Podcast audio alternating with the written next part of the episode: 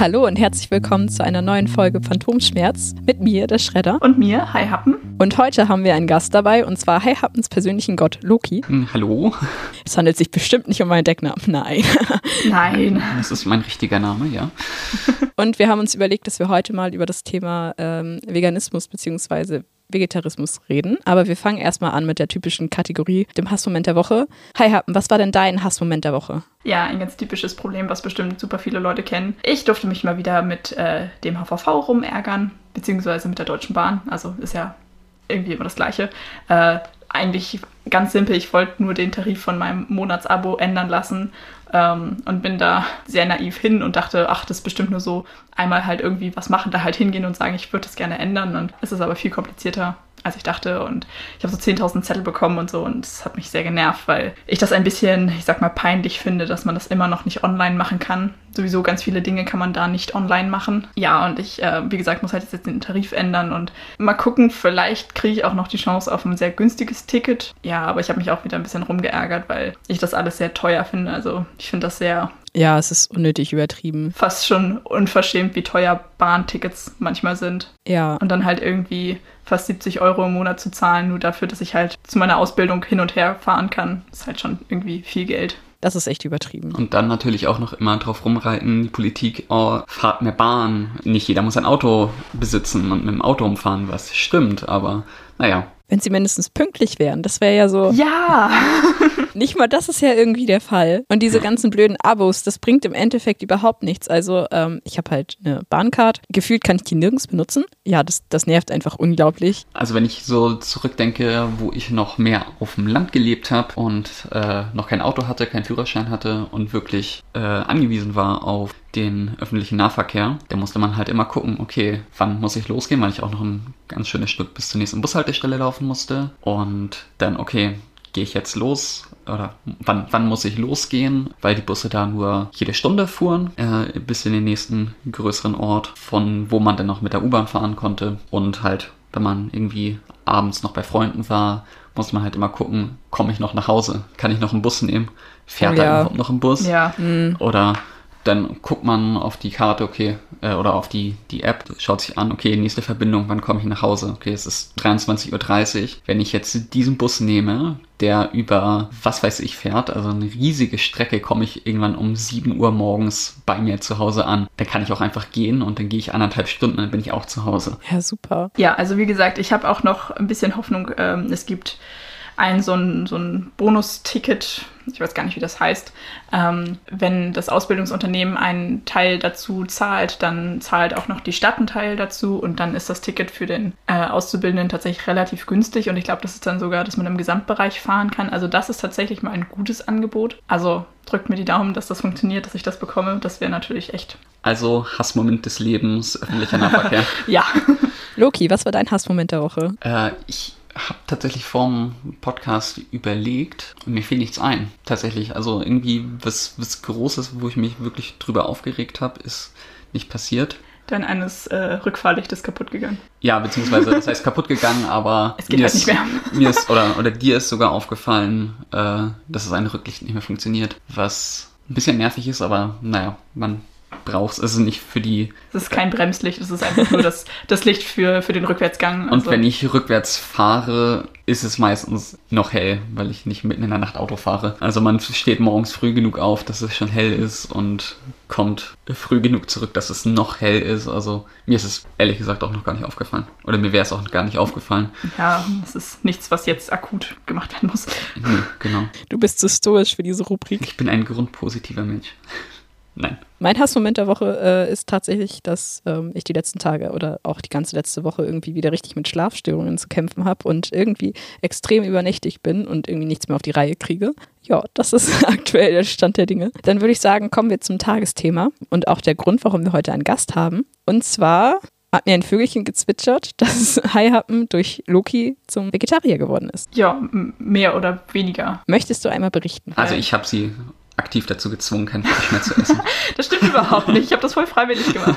Nein, also dazu muss ich ein bisschen weiter ausholen. Also das war in einer Zeit, in der ich sowieso schon von mir aus deutlich weniger Fleisch gegessen habe, einfach weil ich mich da halt mit dem Thema mehr auseinandergesetzt habe. Und dann war es eigentlich auch schon so, dass ich ähm, unter der Woche, wenn ich mit meiner Mutter alleine gegessen habe, dass wir dann schon größtenteils auf Fleisch verzichtet haben äh, und dann vielleicht mal am Wochenende noch ab und zu. Ja, und dann bin ich halt eben mit Loki zusammengekommen und der ist ja schon ein bisschen länger als ich äh, Vegetarier. Und das war dann eigentlich eher so dieses ja, okay, jetzt verbringe ich halt meine Wochenenden auch noch mit jemandem, der auch kein Fleisch isst, so, dann kann ich es halt auch ganz lassen. Und das war dann so dieser ausschlaggebende Punkt, dass ich dachte, ja gut, dann, dann kann ich halt auch ganz Vegetarier werden. Nicht nur so ein Wochenends-Vegetarier, sondern wie gesagt, ich hab, hatte mich schon äh, vorher mit dem Thema sehr auseinandergesetzt und auch zu dem Zeitpunkt schon echt wenig Fleisch gegessen. Also halt, weiß nicht, dreimal im Monat oder so, also nicht oft. Ich habe dich selten Fleisch essen sehen, ja. Ja, und ähm, dann halt eben dadurch, dass man, wie gesagt, dann die Wochenenden zusammen verbringt und dann auch nochmal aktiv vorgeführt bekommt, wie unkompliziert das eigentlich ist, war ich so, gut, dann oute ich mich jetzt mal ganz offiziell. Ja, aber ich kann es mir auch vorstellen, du wohnst ja noch bei deinen Eltern, ähm, dass das auch Schwierigkeiten geben kann. Ich spreche dir aus eigener Erfahrung. Ja. Wie haben deine Eltern darauf reagiert? Also meine Eltern sind, gehen damit eigentlich voll, voll chillig um. Ähm, das war ganz niedlich. Wir sind im Januar irgendwann zusammengekommen mhm. und dann halt im Sommer war ich ähm, dann alleine mit meinen Eltern im Urlaub. Und da war das schon, dass ich halt dann gesagt hätte, für mich persönlich, okay, ich möchte kein Fleisch mehr essen. Hatte das aber nicht offiziell meinen Eltern irgendwie erzählt oder so. Und ich habe mich halt die ganze Zeit einfach ums Fleischessen drumherum geschummelt. So, wenn wir dann irgendwie gegrillt haben oder so, habe ich halt einfach nur Salate gegessen und so. Und dann irgendwie im Urlaub war es dann besonders schwierig, weil wir halt immer zusammen einkaufen waren und ähm, dann irgendwie einen Tag haben wir überlegt, was könnten wir denn essen und ich war so, ja, lass uns so Tortellini mit so leckerer Käsefüllung essen, weil ich habe ich hab halt unfassbar drauf bestanden, also weil ich glaube, Papa wollte alleine einkaufen gehen und ich wollte, dass er auf jeden Fall halt keine Tortellini mit Fleischfüllung kauft. Deswegen habe ich das so betont. Und meine Mutter guckt mich so an, die hatte das natürlich schon längst gerafft und sie guckt mich so an, ja, du kannst doch einfach sagen, dass du kein Fleisch mehr essen möchtest. Das war irgendwie total niedlich ja, also Papa fand es erst so ein bisschen so, ja, er isst halt sehr gerne Fleisch und ist da auch so ein bisschen, wie sagt man das, altmodisch. Er ist halt total das ähm, Gewohnheitstier, sage ich mal. Und ähm, gerade am Anfang hat er da auch einfach ein paar blöde Sprüche zugemacht, aber naja, es ist halt, ich kenne das halt aus meiner Familie. So, da hat jeder mal so ein paar Sprüche, die er sich anhören muss. Jeder kriegt sein Fett weg. Ja, genau. Also das fand ich jetzt nicht super schlimm oder so. Also er, er hat es einfach akzeptiert. Also nicht, dass er jetzt irgendwie da groß rumdiskutiert hätte oder so. Ich glaube, er kann es einfach für sich selber nicht nachvollziehen, akzeptiert aber, dass ich das halt so für mich möchte. Äh, und mittlerweile ist er da auch echt total knuffig, weil er auch dann immer für mich ähm, halt so vegetarische Gummibärchen kauft und so. Und, ähm, Ach, süß.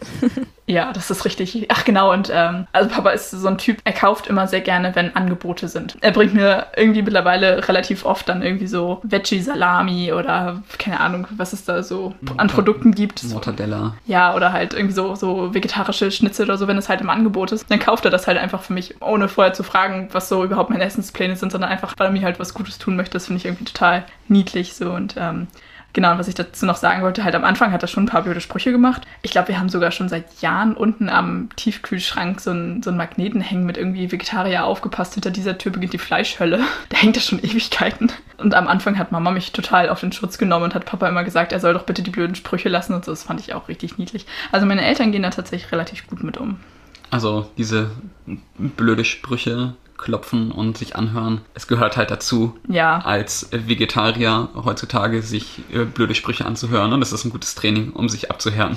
Ja, wobei so vor allen Dingen wir alle so aus der alternativen Szene, man darf sich immer blöde Sprüche anhören. Also ja. ja. dafür stumpft man halt auch total ab irgendwie. Es ist mir auch mal aufgefallen, im Podcast reden wir die ganze Zeit eigentlich nur über Vorurteile. True. Loki, wie lange bist du Vegetarier? Äh, ich musste tatsächlich überlegen, ich glaube, ich habe angefangen, mich ausschließlich vegetarisch zu ernähren. Das muss 2015 gewesen sein. Irgendwie erstes Quartal irgendwann. Das sind ja dann auch schon ja, sechs, sechs Jahre. Jahre. Ich hätte jetzt sieben gesagt. Ich denke mal, wir sind in 2022. Ich frage mich nicht wieso, aber ich habe voll kein Zeitgefühl ja. mehr. Ja, das ist irgendwie, irgendwie habe ich das Gefühl, ich wäre schon super lange Vegetarier, weil ich mich halt daran vorher nicht mehr an, äh, erinnern kann ernähren kann, hm, erinnern kann, dann rechnet man so zurück und überlegt, wann das sein muss. Das müsste ja Anfang 2015 gewesen sein. Und irgendwie kam mir das nicht so lang vor, so, ja, sechs Jahre sind schon sechs Jahre. Naja, es ist halt doch schon eine ganz schöne Zeit jetzt, wenn man jetzt überlegt, okay, wir haben schon 2021, ist schon, ja, weil da so ein, so ein wichtiger Teil auch des Lebens ist oder der, der Nahrungsbeschaffung, dass man halt darauf achtet. Naja, aber dadurch, dass man damit ja jeden Tag konfrontiert ist, gewöhnt man sich ja auch einfach schnell dran. Genau, ist halt das Neue. Haha, Achtung, Wortwitz, das geht einem so in Fleisch und Blut über. ja, und irgendwann musst du da ja auch gar nicht mehr drüber nachdenken. Nee, eben. Also klar, am Anfang, wenn du dich halt gerade frisch umgestellt hast, fällt dir vielleicht öfter auf, in welchen Gerichten überall Fleisch mit drin ist. So, und dann halt so das erste Mal wieder so, oh, ich hätte Bock auf Lasagne. Hm, okay, ist Hack drin, muss ich mir was anderes überlegen. Aber irgendwann hast du ja alle deine Lieblingsgerichte einmal durch und Genau. weißt halt, wie du sie halt entweder in der Veggie-Version kochst oder halt dann einfach gar nicht mehr isst. Beziehungsweise was mir erst später aufgefallen ist, wo viele Leute sagen, okay, das ist kein richtiges Vegetarier sein, manche achten da überhaupt nicht drauf. Ähm, also was ja vielen Leuten, wo, wo viele Leute ja drauf achten, ist, dass äh, Gelatine in Speisen, also ob das jetzt Gummibärchen sind, ist ja teilweise auch in Frischkäse drin. Da achten viele ja auch nicht drauf. Und ähm, wo ich auch noch nicht so lange drauf achte, schon länger als äh, Heihaben und ich zusammen sind, ähm, tierisches Lab in Käse. Da versuche ich auch drauf zu achten, dass das äh, Vielleicht willst du einmal erklären, was das ist, für alle, äh, die ja, es nicht kennen. tierisches Lab bzw. Lab wird halt zur Produktion aus, äh, von Käse oder von vielen Käsesorten verwendet und tierisches Lab ist halt ein Enzym, das aus den Mägen von Kälbern gewonnen wird, was quasi auch als Schlachtprodukt oder Beiprodukt Nebenprodukt gewonnen wird, könnte man jetzt argumentieren, kein Kalb wird Ja. fürs Lab geschlachtet. Allerdings muss man das jetzt auch nicht unterstützen und Es gibt halt auch mikrobielles Lab. Genau. Also Also, so viele Käsesorten werden auch mit mikrobiellem Lab, also künstlich hergestelltem Lab, produziert. Bei vielen Käsesorten, vor allen Dingen so, äh, Hartkäse. ja, Hartkäse, Parmesan, äh, wird halt tierisches Lab benutzt, weil du nur das Wort Parmesan benutzen darfst, wenn da tierisches Lab, also wenn der traditionell hergestellt ist und wenn ich jetzt eine Firma habe und möchte einen Parmesan herstellen, dann kann ich den ja besser, teurer, hochqualifiziert oder hochwertiger verkaufen, wenn ich sage, okay, das ist Parmesan, der folgende Ansprüche erfüllt. Das ist traditioneller Parmesan, was natürlich irgendwie besser ist als Hartkäse nach Parmesanart. Ja, es verkauft sich halt einfach nicht so gut. Genau, und da müsste dann halt tierisches Lab drin sein. Das heißt, auf Parmesan muss verzichtet werden. Oder verzichte ich. Oder versuche darauf zu verzichten. Ja. Manchmal geht das nicht. Oder manchmal bei manchen Produkten, wo verarbeiteter Parmesan drin ist, wird es dann auch nicht angeführt. Es muss, glaube ich, auch nicht angeführt werden, weil es nicht wirklich im Endprodukt drin ist, hundertprozentig oder sein muss. Können halt Spuren drin bleiben, aber das Ja. ist zum Beispiel wie bei manchen Fruchtsäften, die äh, mit Gelatine Ja. gefiltert werden. Da ist halt keine Gelatine im Endprodukt drin, es ist aber trotzdem ein Teil der Produktion und manche Hersteller schreiben es drauf, manche nicht. Ist das nicht auch die Diskussion um, äh, um Ketchup von dieser einen bekannten Marke? Der wird, glaube ich, auch mit Gelatine gefiltert. Okay, das wusste ich nicht. Ich, ich meine, da gab es mal eine Zeit lang eine Diskussion, ob Ketchup jetzt vegetarisch ist oder nicht. Also ein, ein, ein, dieser, dieser eine Tomatenketchup von dieser einen bestimmten Marke, die alle kennen, Okay, die mit H anfängt. Also es gilt nicht für Ah, jeden okay. Tomatenketchup. Es gibt ja auch, ich weiß nicht, wie der heißt. Ich habe gerade ein Bild vor Augen von so einer schlichten roten Ketchupflasche, wo halt dieses vegetarische Siegel drauf ist. So. genau. Am besten ist immer drauf gucken, ob vegan draufsteht oder nicht. Ja. Obwohl bei manchen Lebensmitteln ist es ja einfach nicht gekennzeichnet. Und ich glaube, vegan ist an sich auch kein geschützter Begriff.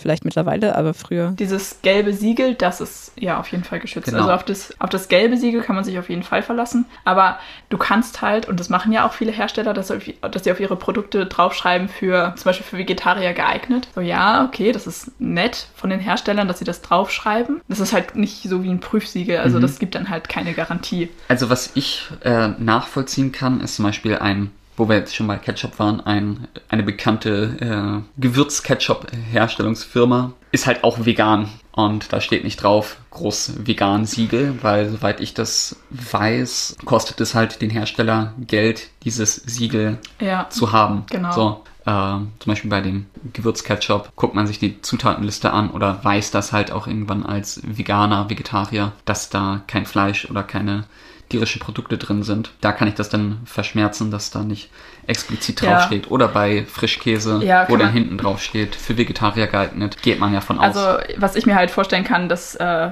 Produkthersteller halt immer abwägen müssen zwischen Nutzen und, und Kosten. Also ja, ich denke mal, dass dieses vegan oder vegetarisch Siegel potenziell mehr Kunden einbringt, weil halt dann Leute direkt wissen, okay, das ist halt für mich geeignet.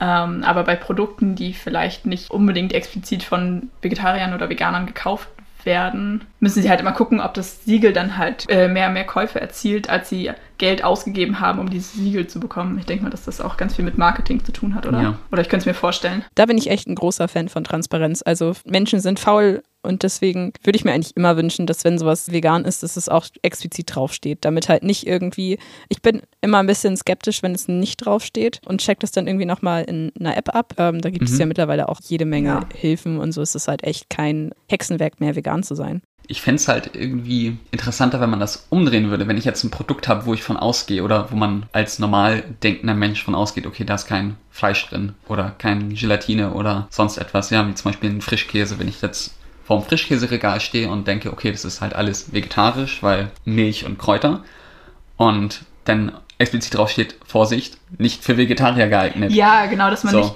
dass man halt ja. einfach die Produkte, die nicht vegan oder vegetarisch kennzeichnet, anstatt die vegetarischen und veganen Produkte zu kennzeichnen. Ja. Das wäre halt echt mega klug. Das wäre voll das gute Konzept. Ist wahrscheinlich zu viel Arbeit. erwartet, zu viel erwartet von der fleischessenden Gesellschaft, die wir in Deutschland immer sind. Ähm, aber ja, wenn ich ein Produkt habe, wo man mit gesundem Menschenverstand von ausgehen kann, dass da bei der traditionellen Herstellung keine tierischen Produkte verwendet werden. Ja, und ich schon. das dann doch mache, weil ich diese Konsistenz gerne hätte als Hersteller, dass ich dann sage, okay, mit Gelatine. Ich würde das Konzept an sich richtig gut finden. Das wird vermutlich noch Ewigkeiten dauern, bis sich sowas potenziell durchsetzen könnte.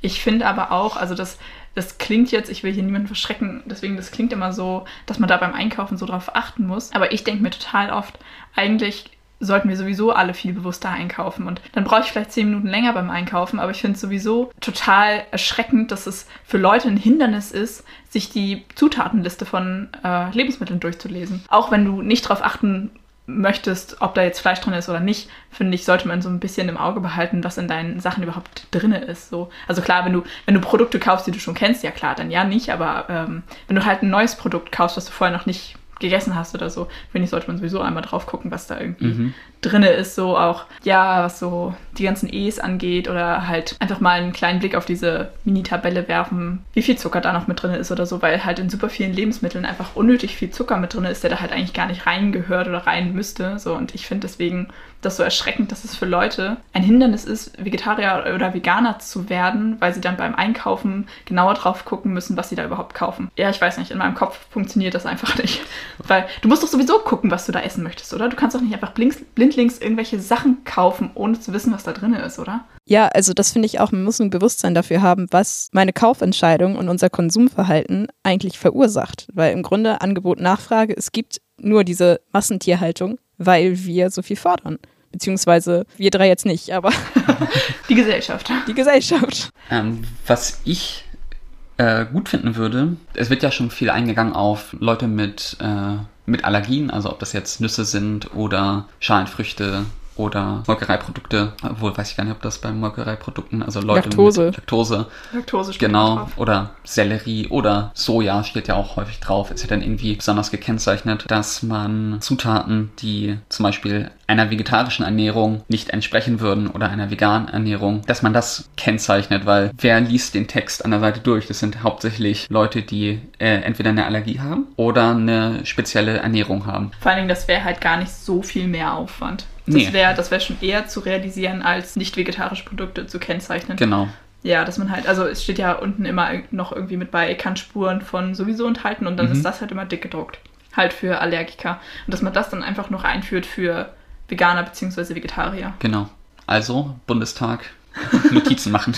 Wo wir schon dabei sind. Also da habe ich auch noch ein paar Vorschläge. Und zwar, ich bin ja prinzipiell gegen Verbote. Jeder muss das für sich selbst entscheiden, aber dann muss auch eine gewisse Transparenz und Aufklärung gegeben sein. Und deswegen bin ich wie bei Zigaretten dafür, dass beispielsweise die Bilder aus der Haltung, wo die Tiere herkommen, auf die Verpackungen gedruckt werden und auch in den Supermärkten ausgehängt werden. Ja. Ist vielleicht ein bisschen radikal, aber ich finde das mehr als legitim. Äh, der Schredder hatte mir vorhin noch so eine, oder gestern eine Dokumentation verlinkt. Ähm, ich habe die nicht im Ganzen geguckt, weil sie zwei Stunden lang war, aber ich habe halt ein bisschen so durchgeskippt.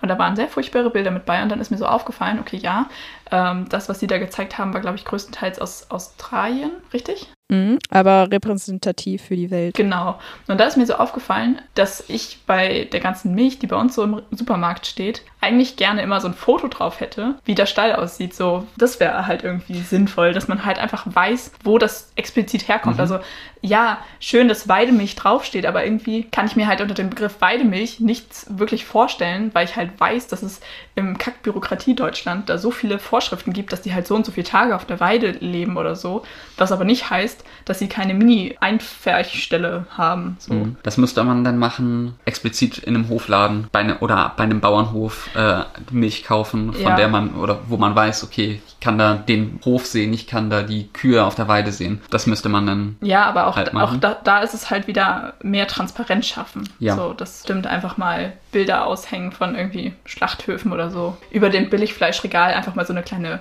Bildcollage zusammenstellen. Ja, das ist aber ja wieder was, das quasi den Konsum stört. Kein Supermarkt würde das machen, weil ja, dann weniger konsumiert wird. Genau das gleiche Problem ist ja mit der Fernsehwerbung oder allgemein immer diese Kühe auf der Weide oder irgendwo ähm, auf der Insel, die lilane Kuh. Das ist halt einfach Greenwashing. Also ja. das ist vermittelt das völlig falsche Bild und dann finde ich, sollten solche Sachen auch im Fernsehen gezeigt werden. Beziehungsweise, wenn man Milch ja konsumiert, sollte man sich darüber bewusst sein, was man damit eigentlich anrichtet. Ich habe so leider leider ein kleines Problem, dass ich halt eine sehr gegensätzliche Persönlichkeit habe. Dass ich einerseits ähm, der Meinung bin, dass jeder für sich selbst entscheiden muss, wie er lebt und keiner dem anderen irgendwo reinreden darf. Andererseits bin ich äh, Tierrechtsaktivist und in mehreren ähm, Tierrechtsorganisationen und äh, Tierschutzorganisationen unterwegs und ähm, dementsprechend auch leider Kampfveganer. Obwohl ich habe beispielsweise auch Haustiere, also beziehungsweise ich habe einen Kater und den fütter ich mit Fleisch. Deswegen zweifle ich auch oft daran, ob ich mich noch vegan nennen kann oder nicht. Andererseits finde ich, ist es eine Katze vegan zu ernähren, ist nicht artgerecht. Er ist nun mal ja. Carnivore, er muss Fleisch fressen. Und ähm, ich vertrete auch den Ansatz, dass domestizierte Tiere, die alleine nicht klarkommen, ein Recht auf Mensch-Tier-Beziehung haben. Ja, deine Katze wäre halt auch nicht glücklich, wenn du ihn jetzt einfach in den Wald setzt und sagst, so hier, viel Spaß. Wird halt einfach nicht gehen. Wir haben die Tiere nun mal so hingezüchtet. Wir sind dafür verantwortlich, dass sie ein artgerechtes Leben bekommen. Und zum artgerechten Leben für eine Katze gehört halt leider auch die Ernährung mit Fleisch. Aber da gucke ich halt auch, wo kommt das Katzenfutter her. Leider frisst er das aus dem Biomarkt nicht. Trotzdem ist es jedes Mal wieder so ein Gewissensbiss. Es ist genauso wie mit Medikamenten. Also ähm, ja. manchmal ist man einfach auf Medikamente angewiesen, wo man weiß, scheiße, höchstwahrscheinlich wurden die von Tieren. Oder halt an Tieren getestet. Ja. Obwohl Tierversuche an sich auch einfach super schwachsinnig sind. Entschuldigung, aber. Ja, das ist ja immer mein absoluter Triggerpunkt. So in der Medizin finde ich es teilweise sehr kritisch. Also ich finde Tierversuche grundsätzlich echt scheiße und finde ich, sollte man abschaffen. Ich kann aber irgendwo in der Medizin auch teilweise verstehen, dass Menschen das halt machen, weil es ja auch anderen Menschen dienen soll. Was ich aber absolut richtig kacke finde, wo ich jedes Mal einen absoluten Ausraster bekomme, ist Tierversuche im Kosmetikbereich, weil das ist mittlerweile sowas von überholt und absoluter Schwachsinn. Ich bin der Meinung, dass mittlerweile sowieso die meisten Inhaltsstoffe, die verwendet werden, sind halt bekannt, auch mit ihren Nebenwirkungen. Wenn du ein neues Produkt, sagen wir irgendwie eine Hautcreme entwickelst, entwickelst, solltest du die sowieso von Anfang an so produzieren oder so das Rezept machen, dass da halt nichts drin ist, was potenziell schädlich sein könnte. Dass du halt allein schon von den Inhaltsstoffen her davon ausgehen kannst, dass dein Produkt keinerlei Nebenwirkungen oder irgendwie irgendwelche Gefahren mit sich bringt. Wenn du halt schon weißt, okay, das Produkt ist höchstwahrscheinlich ungefährlich, dann kannst du es halt auch an Menschen ausprobieren, um dann halt draufschreiben zu können, dermatologisch getestet. Ich glaube, es gibt auch genug Menschen, die sich freiwillig mit irgendwelchen Sachen testen lassen würden gegen Geld. Ich finde es halt voll legitim, wenn man sagt, okay, wir brauchen halt, weil in Deutschland herrscht ja das Prinzip der Vorsorge, nicht der Nachsorge wie in Amerika. Das heißt, du musst halt von deinem Produkt immer erstmal herausfinden, ob es gefährlich ist oder nicht, bevor du es überhaupt verkaufen darfst. Das finde ich grundsätzlich ein gutes Konzept. Aber wenn du einfach sagst, okay, ich habe hier mein Produkt und damit ich es verkaufen kann, muss ich es halt vorher einmal ausprobieren und dann frage ich halt einfach Menschen, ob sie das machen würde und zahle denen dafür auch Geld. Ich finde, das wäre halt total legitim, weil Menschen im, im Gegensatz zu Tieren können sich halt das aussuchen. Also die entscheiden sich da halt freiwillig zu. Und wenn du das für dich halt nicht möchtest, dann musst du es ja auch nicht machen. Ja, mal ganz davon abgesehen, dass Tiere gar keine geeigneten Modelle für menschliche Körperreaktionen ja. sind. Also nach einer Studie des National Institute of Health, glaube ich, aus den USA sind 95 Prozent der Medikamente, die an Tieren als sicher getestet wurden, im Endeffekt mit den Menschenversuchen. Entweder hat es allergische Reaktionen ausgelöst oder das Medikament hat halt nicht funktioniert und hat halt versagt. Also wenn wir von Tierversuchen reden, reden wir von chirurgischen Eingriffen, meistens ohne Betäubung, das bewusste Infizieren mit Krankheiten um halt an den Tieren zu forschen. Und letztlich, jedes Tier, was in die Forschung geht, muss danach sterben, weil es Ja. legalerweise Ja. nicht das äh, Labor verlassen darf danach. Es ist echt eine absolute Qual. Die Tiere werden komplett, damit man, also es gibt ganz viele Berichte von ähm, Leuten, die in Laboren arbeiten, dass die Tiere da wirklich bewusst keine Namen haben, sondern Nummern und man einfach daran arbeiten muss, sie als Objekte zu sehen. Ihnen wird jede Individualität genommen. Alternativen gibt es ja. Also man kann, muss ja nicht direkt an Menschen ausprobieren. Man kann auch am menschlichen Gewebe oder Zellen oder Ja. Leichen oder Simulationen oder Berechnungsmodellen. Es muss nicht das Tier sein. Was Ist es nicht auch mittlerweile, dass man, kann man nicht mittlerweile sogar Haut züchten, oder? Gibt es nicht schon? Auf jeden Fall wird es ja Also ich weiß, dass dran gearbeitet wird, dass man Organe nachzüchten kann, halt aus einer Gewebeprobe und das dann halt im Labor nachzüchtet. So, und wenn es dann irgendwann Organe aus dem Labor gibt für halt äh, Organtransplantation, dann wird es ja das auch mit Haut geben, so, und dann kannst du dir halt beliebig viel Haut züchten. Es wird ja sogar teilweise schon dran gearbeitet, Fleisch zum Verzehr im Labor künstlich zu erzeugen. Also, wenn ich Fleisch künstlich erzeugen kann und das sicher genug ist, dass Leute das essen können, kann ich damit sicherlich auch äh, Forschen. Auf jeden Fall, wenn man auf sowas zurückgreift, kann man auf jeden Fall vermeiden, dass beispielsweise diese Fehleinschätzungen, die durch Tierversuche entstehen, verbieten werden. Damit kann man Menschen das Leben retten und auch über eine Milliarde Tiere. Also Ja. sehe ich keinen Nachteil drin. Nee, wir, wir sehen da alle keinen Nachteil drin. Menschen mit Lobbyismus vermutlich schon. ja, Ja, so wie es halt momentan gemacht wird, ist es halt billig und bequem. Und da was dran zu ändern, wäre halt aufwendig. Kapitalismus, der Quell allen Übels. Kapitalismus, Schweinesystem, Vietcong.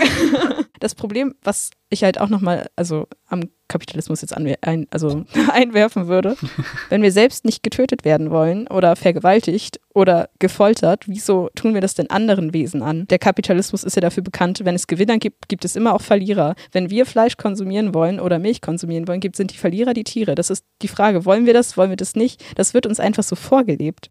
Das ist moralisch nicht vertretbar. Ja, aber das ist, das ist auch wieder so ein, so ein gesellschaftliches Menschending, halt, dass super viele Menschen Tiere halt einfach nicht als vollwertige Lebewesen akzeptieren. Ich hatte in meinem Religionskurs ein Mädchen, die hat es sich in der, ich weiß nicht, ersten oder zweiten Stunde direkt mit mir verspielt und ich habe sie auch bis zum Ende auf den Tod nicht ausstehen können, weil sie direkt, in der, direkt am Anfang einmal irgendwann gedroppt hat, dass sie findet, dass ähm, Tiere keinen Charakter und keine Persönlichkeit haben. Und ich war so, Digga, hast du dir mal meine Katze angeguckt? Als ob der keine Persönlichkeit hat. Hast du mal Kontakt mit Tieren? Ja, echt so. Viel schlimmer finde ich eigentlich diejenigen, die sagen von wegen, oh, ich liebe Tiere, aber dann Tiere essen, weil die Schlachthöfe sind ja weit genug weg. Ja. Aber wenn sie das denn Ja, sehen, genau. solange das alles hinter verschlossenen Türen passiert, Ich liebe Tiere und vor allen Dingen deren Geschmack. genau, Ja. Wo man sich dann auch fragt, kann Genuss dieses Leid rechtfertigen? Und wer sind wir, dass wir unseren eigenen Genuss da drüber stellen? Wie egoistisch ist das? Ich hatte gestern ein Video gesehen, da ging es um eine, ich weiß nicht, ob man die weithin genug kennt, The Vegan Teacher heißt die. Das ist ja so eine relativ radikale Veganerin, die mehr oder weniger äh, sinnvolle Sachen von sich gibt. Und die hatte was gesagt, was eigentlich ziemlich sinnvoll ist, ähm, und zwar Tierleid in, in Kauf nimmt dafür für sensorischen Genuss. Also ich genieße den Geschmack von Fleisch, deswegen nehme ich in Kauf, dass Tiere qualvoll getötet werden und unter schlechten Bedingungen gehalten werden. Wenn jetzt aber jemand sagt, oh, ich liebe das Geräusch, das Tiere machen, wenn sie gequält werden oder äh, getötet werden, wird ja auch kein normaler Mensch sagen, Ja, stimmt. okay, das ist ein valider Grund. Für dein sensorisches Vergnügen Stimmt. dürfen wir Tiere Oh, quälen. Nur weil du es moralisch mit dir Wow. vereinbaren kannst, ähm, darfst du ja auch keine Menschen vergewaltigen oder keine anderen Menschen töten. Wieso machst Ja, du es mit Tieren? ja. Da ist kein Unterschied. Das Ja. kann man sich einreden, wie man möchte. Ja, es ist echt ein Ein, ein sehr passender Vergleich. passender Vergleich, der nochmal die Absurdität davon darstellt. Also, sie haben ja keinen Spaß an dem Leid. Sie nehmen es in Kauf. Genau. Das ist halt ein ziemlich wichtiger Teil dafür, dass es so konsumiert werden kann, wie es konsumiert wird. Ja. Ja, gerechtfertigt durch unseren eigenen Glauben an unsere eigene Überlegenheit und die Auffassung, dass Macht gleich mehr Recht bedeutet. Wo man Genau. sich auch denkt, dass Macht, Herrschaft und Autorität ausüben gegenüber Minderheiten einfach auch ein Phänomen ist, was in der Menschheit ja schon sehr oft vorkam. Wenn man jetzt zum Beispiel an die Sklaverei denkt, an den Nationalsozialismus, an die Unterdrückung von Frauen. Es gab doch mal so eine äh, Internetseite, die du, Hi Happen, gefunden hattest mit, äh, wie viele Sklaven besitze ich? Ja, Beziehungsweise, Total interessant. Also, ja, ich hatte irgendwann mal äh, durch Zufall eine Internetseite gefunden, wo du halt, dann werden dir halt so ein paar Fragen gestellt, äh, halt zu deinem Konsumverhalten, wie, was isst du, wie viel isst du, äh, wie viel Paar Schuhe hast du, also halt auch Kleidung und so. Und dann wird dir halt am Ende ausgerechnet, wie viele Sklaven für dich arbeiten, halt durch vor allen Dingen halt durch Kleidung und Ja. wie Kleidung hergestellt wird und so. Technologie, Handys, Laptop. Genau, und halt, ähm, ich weiß nicht mehr, was ich für eine Zahl hatte. Und wie gesagt, das war halt einfach so eine, so eine Zahl, mit der man dann relativ wenig anfangen kann. War auf jeden Fall schön, um sich nochmal vor Augen führen zu lassen, dass es halt immer noch Sklaverei gibt und das auch hier, wo wir wohnen, betrifft, weil wir halt Produkte kaufen, die von Menschen hergestellt werden, die halt ausgebeutet werden. Aber selbst dazu kann man durch Veganismus einen kleinen Teil beitragen. Also jetzt zum Beispiel die Fall. Leute, die in Schlachthöfen arbeiten, das sind meistens die Leute, die keine andere Wahl haben. Also auch ganz Ja. oft es ist ein sehr hoher Migrantenanteil da drin. Die Folgen davon, also es ist eine unglaublich hohe Suizidrate, ganz hoher Drogen- und Alkoholkonsum und ganz viele posttraumatische Belastungsstörungen, weil Verständlicherweise. unmenschliche Arbeit muss man sich einfach auch drüber bewusst sein. Und ich glaube, das ist auch somit das größte Problem, dass es vielen Menschen einfach nicht bewusst ist. Also ich glaube, dass es einfach super oft auch einfach Nichtwissenheit ist. Und das ist, das finde ich schade, weil, ähm, wie, wie der Spruch, Unwissenheit schützt vor Strafe nicht? Mhm. Denke ich mir so, ja. Unwissenheit ist, finde ich, keine, keine Entschuldigung oder keine, keine Rechtfertigung, aber auf jeden Fall eine Erklärung. Und deswegen finde ich Aufklärungsarbeit so wichtig, dass man halt sich einfach mal ja, bewusst macht, was so in der Welt überhaupt alles vorgeht und was mein Konsumverhalten für Auswirkungen auf andere Lebewesen hat. Da gehe ich voll mit. Du musst ja nicht alles richtig machen, aber du kannst immerhin, also wenn du konsumierst, solltest du dir darüber bewusst sein, was du konsumierst und was du damit machst. Also Ja. das ist jetzt nicht zu viel verlangt. Äh, und das ist auch so meine, oder du hast mir das ja, glaube ich, auch schon oft gesagt, dass die Leute dann immer so, so erschlagen sind von wegen, ja, nee, also ich könnte das ja nicht. Und da denke ich mir so, ja, Doch, kannst du es. Du willst nicht. ja, beziehungsweise es erwartet ja niemand von dir, dass du von heute auf morgen gar nicht mehr Fleisch isst, so. Aber sich einfach mal darüber bewusst werden, was du überhaupt konsumierst und das einfach mal ein bisschen zurückzuschrauben. Vielleicht nicht jeden Tag Fleisch essen oder vielleicht mal ein bisschen drauf achten, wo ich mein Fleisch kaufe oder so. Man kann ja in kleinen Schritten anfangen. Ich meine, das war ja bei mir genauso. Ich habe halt, gut, bei mir hat es natürlich äh, auch einfach unfassbar moralische Gründe. Nicht nur jetzt auf die Umwelt bezogen, sondern halt einfach, dass ich persönlich für mich gesagt habe, ich möchte keine Tiere mehr töten und essen. Aber auch wenn man jetzt das, dass man äh, Umweltfaktoren betrachtet, ich habe ja auch damit angefangen, dass ich weniger Fleisch gegessen habe und dann wirklich nur noch ab und zu oder zu in Anführungszeichen besonderen Anlässen so, dass du halt langsam zurückschraubst und dann ist halt irgendwann dieser Schritt von ich esse es ab, ab und zu zu ich esse es gar nicht mehr, ist halt dann so winzig, dass es dir halt fast nicht mehr auffällt. Niemand erwartet von dir, dass du alles perfekt richtig machst. Ich glaube, in unserer Gesellschaft ist es auch schwierig, wirklich alles perfekt richtig zu machen. Es ist gar nicht möglich. Genau, Ja. weil du halt durch unsere Lebensart immer irgendwie dazu gezwungen bist, Dinge zu tun, die irgendwie blöde Auswirkungen haben. Also man müsste, glaube ich, irgendwo auf einem Einsiedlerhof leben und sich selbst versorgen, um Mhm. das irgendwie richtig machen zu können. So, aber es erwartet ja auch niemand von dir, dass du wirklich alles perfekt richtig machst. Es geht ja um die kleinen Schritte, so, es geht um kleine Dinge. Lediglich, dass du dir bewusst bist, was du da kaufst, beziehungsweise wem Mhm. du mit deinem Geld unterstützt. dass man, ja, wie gesagt, so vielleicht einfach mal anfängt, dass man einfach weniger Fleisch isst. So ist, du musst nicht sofort gar kein Fleisch mehr essen, aber vielleicht fängst du einfach mal damit an, darüber nachzudenken, wie viel Fleisch du isst, wo du es herbekommst und da dann halt anfängst dran zu arbeiten oder auch, dass man halt einfach mal überlegt, muss ich diese Strecke jetzt wirklich mit dem Auto fahren oder kann ich auch das Fahrrad nehmen? Die paar Meter kann ich auch fahren. Also wie gesagt, halt kleine Schritte. Erstmal sich darüber bewusst machen, was, wie verhalte ich mich, was, was konsumiere ich. Es erwartet niemand, dass du dein Auto sofort verkaufst und gar nicht mehr Auto fährst. Aber vielleicht einfach mal weniger Auto fahren. So, das, das meine ich. Ja, es macht eben doch einen Unterschied. Wenn eine, Genau so. man sagt ja auch ganz oft, bringt ja nichts, wenn einer das macht, aber doch, es bringt was, wenn einer das macht. Ja, einer genau. muss anfangen. Da hatte ich doch schon super oft irgendwie meine kleinen Sinnkrisen, dass ich irgendwie gesagt habe, okay, ich habe jetzt Parmesan gegessen, oh, jetzt bin ich kein echter Vegetarier mehr. Ja, aber diese Sinnkrisen habe ich auch. Genau, und das ist, was du ja auch eben meintest mit dem Katzenfutter. Aber trotzdem, auch wenn du Fleisch als Katzenfutter kaufst, mit deiner veganen Lebensweise reißt du ja schon so viel wieder raus. Und dann wäre es halt Schwachsinn zu sagen, okay, ich kaufe Fleisch für meine Katze, ich bin kein echter Veganer, dann kann ich es auch lassen. Das ist halt voll die falsche Denkrichtung. Ja, was ich auch häufig gedacht hatte, wenn, also ich habe einen äh, Arbeitskollegen oder hatte einen Arbeitskollegen, der jetzt in einer anderen Firma arbeitet. Und der hat auch oft, weil es ihm schmeckte, vegane Ersatzprodukte gegessen und meinte dann auch oft zu mir, oh ja, ich bin aber ja kein richtiger Veganer oder kein richtiger Vegetarier. Und meine Einstellung ist, jedes Gericht, das du nicht mit Fleisch isst, also entweder vegetarisch oder sogar vegan ist, ist auf jeden Fall schon mal ein Gewinn. Ja, also als Vergleich, ein Kilo Rindfleisch sind 15.000 Liter Wasser, also virtuelles Ja. Wasser, die für die Produktion, für die Pflanzen, also für das Gießen der Pflanzen, die die Tiere fressen, Mhm. plus das Wasser für die Tiere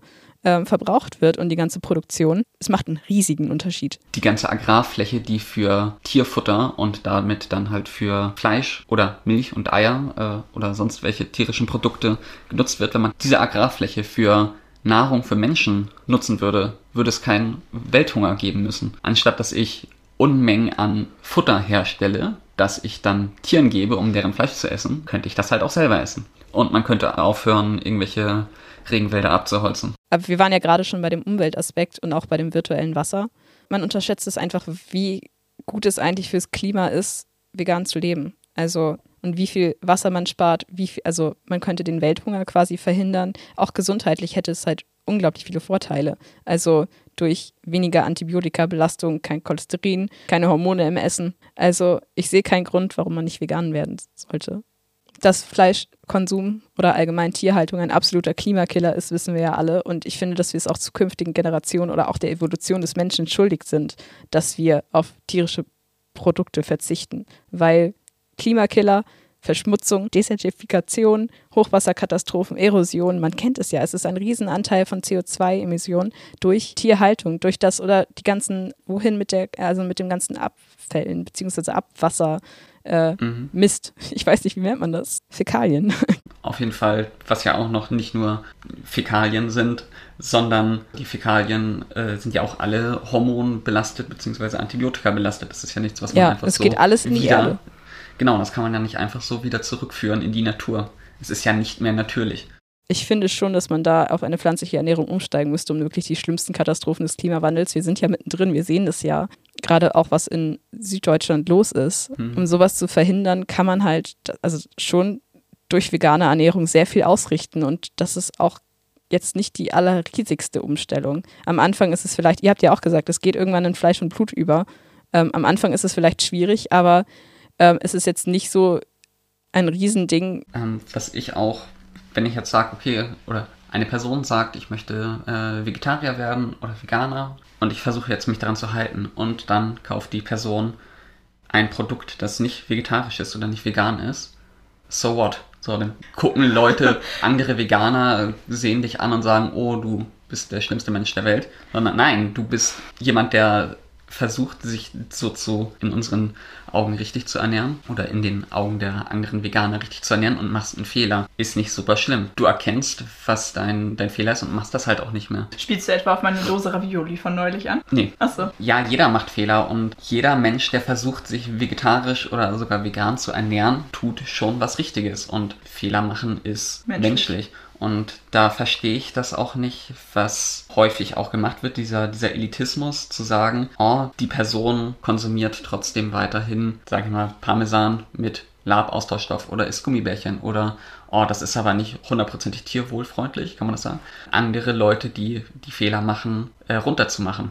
Ja, ja, auf jeden Fall. Ist, ich finde find diesen Elitismus unter Veganern und Vegetariern sowieso total schwierig. Das sind Leute, die in deinem Team spielen, die arbeiten quasi mit dir zusammen. Die solltest du nicht irgendwie runtermachen, äh, runtermachen oder irgendwie da raushalten, weil du, letztendlich willst du ja als Veganer, dass so viele andere Menschen wie möglich auch vegan sind. Und ja, genau. Mal davon abgesehen, einmal ein Salat essen macht dich nicht zum Vegetarier so macht dich auch, nee. wenn du irgendwie versehentlich mal ein Milchprodukt zu dir nimmst oder so oder versehentlich das Falsche kaufst. Zum Nicht-Vegetarier. Ja. Ja, und ich finde das irgendwie total süß. Ich beobachte das äh, in meinem Freundeskreis sehr. Also ich habe äh, von einer Freundin, weiß ich ganz sicher, dass ich sie zum Vegetarier gemacht habe. Äh, und eine andere Freundin von mir, die ist nicht richtig Vegetarier, aber ich merke halt, dass sie einfach durch mich deutlich weniger Fleisch isst und irgendwann, das ist schon Ewigkeiten her, ich weiß nicht mehr, was wir gemacht haben, aber irgendwie haben wir zusammen gegessen und sie hat halt was mit Fleisch gegessen. Und dann hat sie sich bei mir entschuldigt und angefangen, sich von mir zu rechtfertigen, warum sie das Fleisch gekauft hat. Und das fand ich irgendwie mega knuffig, weil man einfach merkt, dass sie sich damit deutlich mehr auseinandersetzt mhm. als, als vorher. Und das ist ja das, wo man hin will. Ich habe ihr dann auch in dem Moment gesagt, hey, das ist doch überhaupt nicht schlimm so. Ich finde es nicht cool, aber so, mhm. solange du dir darüber bewusst bist, was du da halt gerade gemacht hast und ähm, mit dem Thema auseinandersetzt, ist es doch schon okay.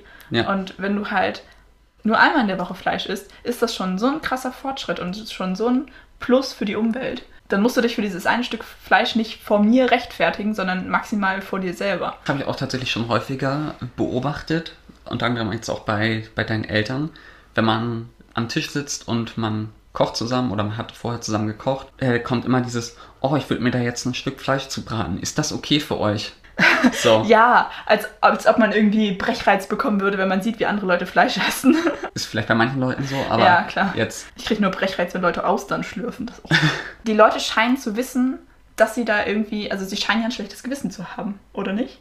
Ja. ja dieses Nachfragen kommt doch einfach von einem schlechten Gewissen, oder nicht? Ja, und auch dieses Verurteilen, dass man zum Beispiel, oh, diese blöden Ökos, die fühlen sich als was Besseres. Klar, gerade wegen diesen Elitisten. Mhm. Ich kenne leider auch so viele, wo ich mir denke, genau, wegen euch hasst man uns so.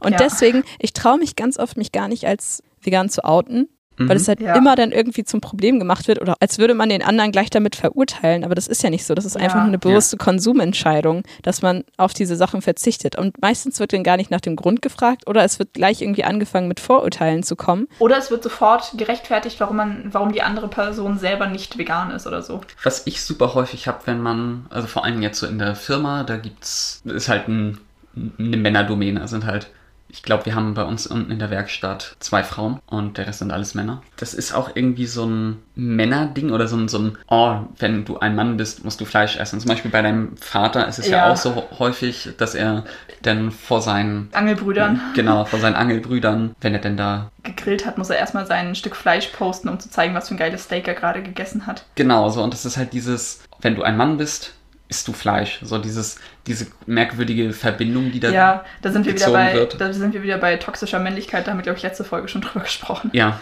wo kommt das her? So, Männer müssen Fleisch essen. Männer sind, oh, ich muss jagen und muss Fleisch grillen. Was bist du, ein Neandertaler oder was? Ja, so, das ist halt echt vor allen so. Dingen auch das, ich sag mal, das klassische deutsche Grillen ist sehr fleischlastig. Und wer steht immer am Grill? Immer der Mann. Im, wenn wir jetzt ja. im Klischee reden. Ja, so. stimmt. Normales Essen zubereiten ist Frauensache und Grillen ist aber ja Bier und Fleisch und das ist was Männliches. Und dann muss der Mann am Grill stehen. So. Ja, halt, wie gesagt, toxische, mhm. toxische Männlichkeit. Genau.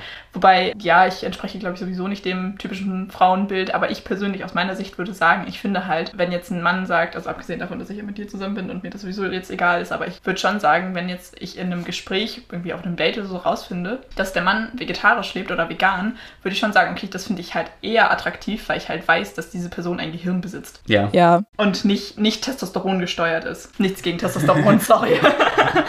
Kannst ja mal sagen, ob dein, dein Drang, Fleisch zu essen, wieder steigt. Nee, tatsächlich nicht. Eher, also ähm, ich habe das Gefühl, dass ich damit nicht mehr so hinterm Berg halte. Also ich habe früher halt äh, richtig Probleme gehabt zu erzählen, dass ich mich vegan ernähre. Also erstmal, ich bin dazu gekommen, weil äh, das war 2017. Ich habe eine äh, Charaktereigenschaft, dass ich quasi ähm, Dinge immer erst mache und mich danach drüber informiere. Also hatte ich gesagt, okay, gut, ich mache eine vegane Woche. Ich weiß nicht aus welcher Ambition heraus. Das kam einfach.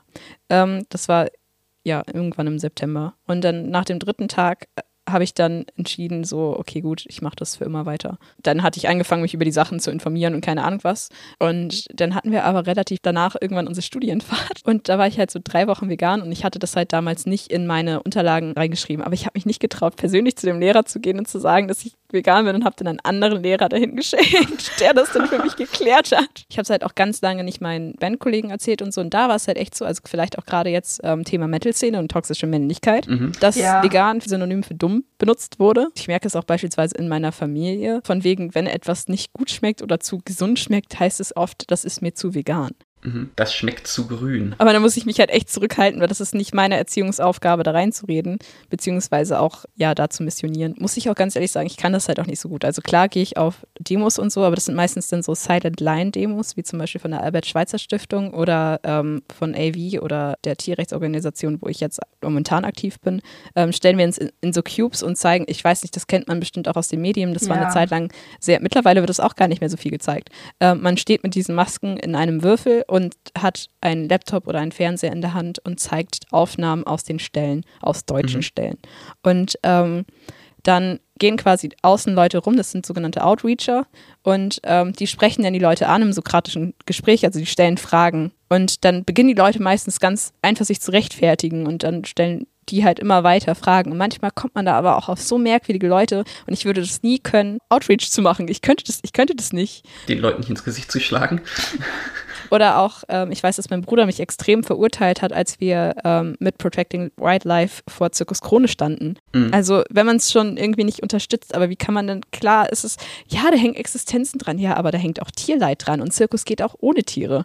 Ja. ja. Wie kann man dieses, sich dieses Bild vor Augen halten, dass Tiere für Entertainment genutzt werden dürfen und auch so leiden? Wenn eine Giraffe nicht aufrecht während des Transports stehen kann, dann ist das nicht artgerecht oder wenn der Löwe die ganze Zeit auf und ab läuft und man sieht diese mhm. psychischen Erkrankungen. Und klar ist das alles nur Show. Was dahinter ist, interessiert die Leute nicht. Und das ist ganz ja. wichtig, darauf aufmerksam zu machen. Und immerhin gibt es Leute, die sich die, den Mut haben, sich dahinzustellen und darauf aufmerksam zu machen, weil irgendjemand muss den Tieren eine Stimme geben, ja. sonst hört es nicht auf. Weißt du noch, als wir zwei auf dem Dom waren mhm. und dann waren da nämlich, war da so eine, so eine Attraktion, so Ponyreiten und es war so furchtbar und ich habe mich so aufgeregt, ich wäre da fast hingegangen und hätte einfach die Kinder von den Pferden runtergeschubst und die Pferde befreit.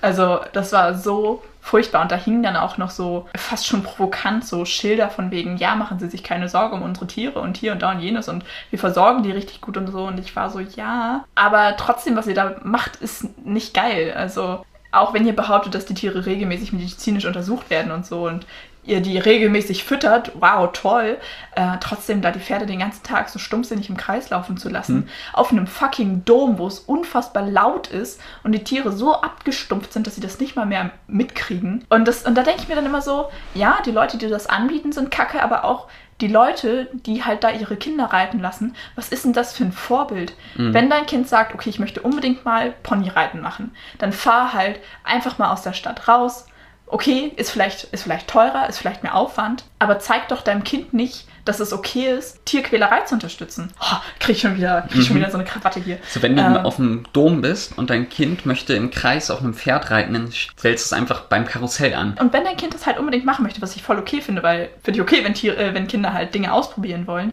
aber dann fahr halt mit deinem Kind irgendwo aufs Land in einen vernünftigen Reitstall, wo du weißt, dass es den Tieren gut geht, wo die gut versorgt werden und nicht stumpfsinnig im Kreis rennen. Hm. Ähm, einfach auch, damit dein Kind das nicht falsch anerzogen bekommt. Klar, es ist auch nicht das Nonplusultra, aber definitiv besser als diese Ausbeutung, weil das Tier ja, genau. da auch eine Chance auf eine Mensch-Tier-Beziehung hat. Es hat vernünftige medizinische Versorgung. Man kann da schon einen Blick drauf haben. Ach, aber diese Vorurteile sind sowieso immer die besten.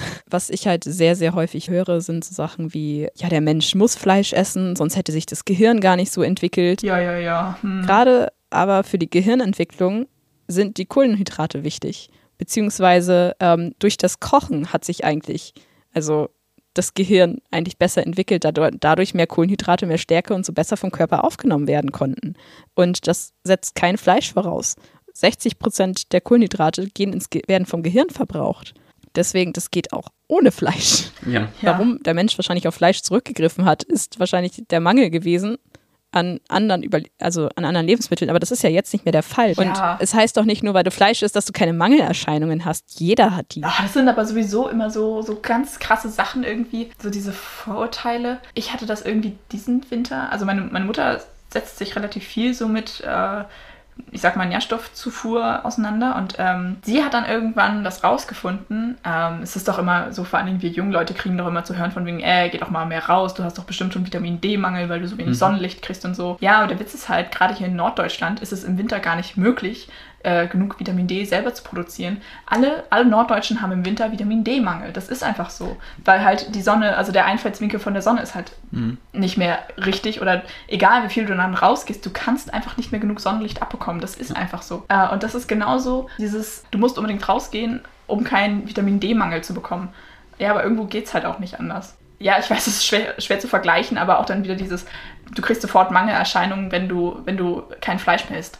Mhm. Und ich denke mir so, ja, ich esse jetzt seit zweieinhalb Jahren kein Fleisch mehr. Ich habe keinerlei Mangelerscheinungen. Der Grund, dass man keine Mangelerscheinungen hat, rechtfertigt auf jeden Fall nicht das Essen von Tieren. Und ja. äh, bei dem heutzutage herrschenden Überangebot an Lebensmitteln in den First World Ländern auf jeden Fall.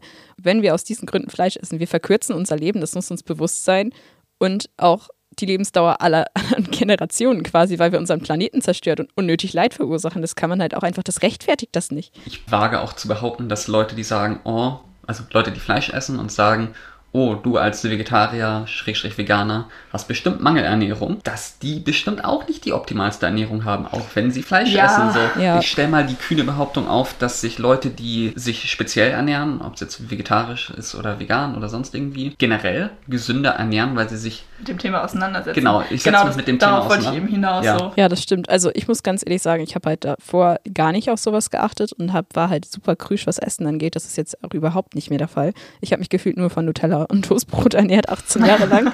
Und dann hatte ich natürlich Mangelerscheinungen und auch mega die gesundheitlichen Probleme so, also was halt Darmgesundheit angeht und so. Da wäre auch nochmal ein Punkt. Und zwar, der Mensch ist gar nicht dafür ausgelegt, Fleisch zu verdauen. Wir müssen, wir können kein rohes Fleisch essen. Wir müssen das vorher irgendwie kochen. Und auch unser Darm ist nicht dazu ausgelegt. Fleischesser, also sind halt so angelegt, dass die einen kurzen Darm haben. Perfekt zur Fleischverdauung, während wir einen sehr lang haben. Okay, voll- gefährliches Halbwissen. Ich hätte behauptet, dass der, der, wie heißt das, Darmfortsatz oder so? Wurmfortsatz. Pumpfortsatz? Der Blinddarm halt. Der wird ja mittlerweile nicht mehr benutzt oder nicht mehr benötigt. Mhm. So, es ist ja wie das Steißbein. Ist halt noch da, hat sich Hüftknochen halt. beim Wal. Ja, also Rudimente sind halt ähm, äh, Körperteile, die halt nicht mehr wirklich benutzt werden und sich deswegen halt evolution evolutionär zurückentwickelt haben und halt, was das Wort schon sagt, die Rudimente sind halt noch da. Also wie gesagt, halt, das Steißbein ist halt ähm, das Überbleibsel von einem Schwanz, den Menschen irgendwann mal hatten. So, und genauso ist halt der Blinddarm äh, ein Rudiment von einem deutlich längeren Verdauungstrakt für eben eine hauptsächlich pflanzliche Ernährung. Ja, das, das klingt auf jeden Fall biologisch sehr gut hergeleitet. Ich meine, ich hätte das mal irgendwo in Bio gelernt. Oder was ich auch immer richtig gut finde, ist, wenn dann sowas kommt wie Pflanzen haben auch Gefühle, wo man sich dann denkt, Pflanzen haben fucking kein zentrales Nervensystem, also kein Gehirn und keine Schmerzoperatoren, also sind anatomisch nicht dazu möglich, Schmerzen zu empfinden. Ja. Das Tier frisst auch Pflanzen. Wenn du diese Einstellung hast, dann dürftest du keine Tierhaltung unterstützen, weil die viel mehr Pflanzen verbrauchen. Ich lecke meine Mineralien nur noch über Steine. Erde fressen, daher kriege ich meine Nährstoffe. Also wenn mir das ein Frutarier erzählt, der wirklich nur Fallobst ist, ja gut, okay. Der lebt es auch, aber wenn mir das ein Fleischesser erzählt, dann verstehe ich das einfach nicht. Ja. Ja, das sind dann, da, ach, das sind dann diese, diese blöden Sprüche, um das Thema ins Lächerliche zu ziehen, um sich da nicht ernsthaft mit auseinandersetzen zu müssen.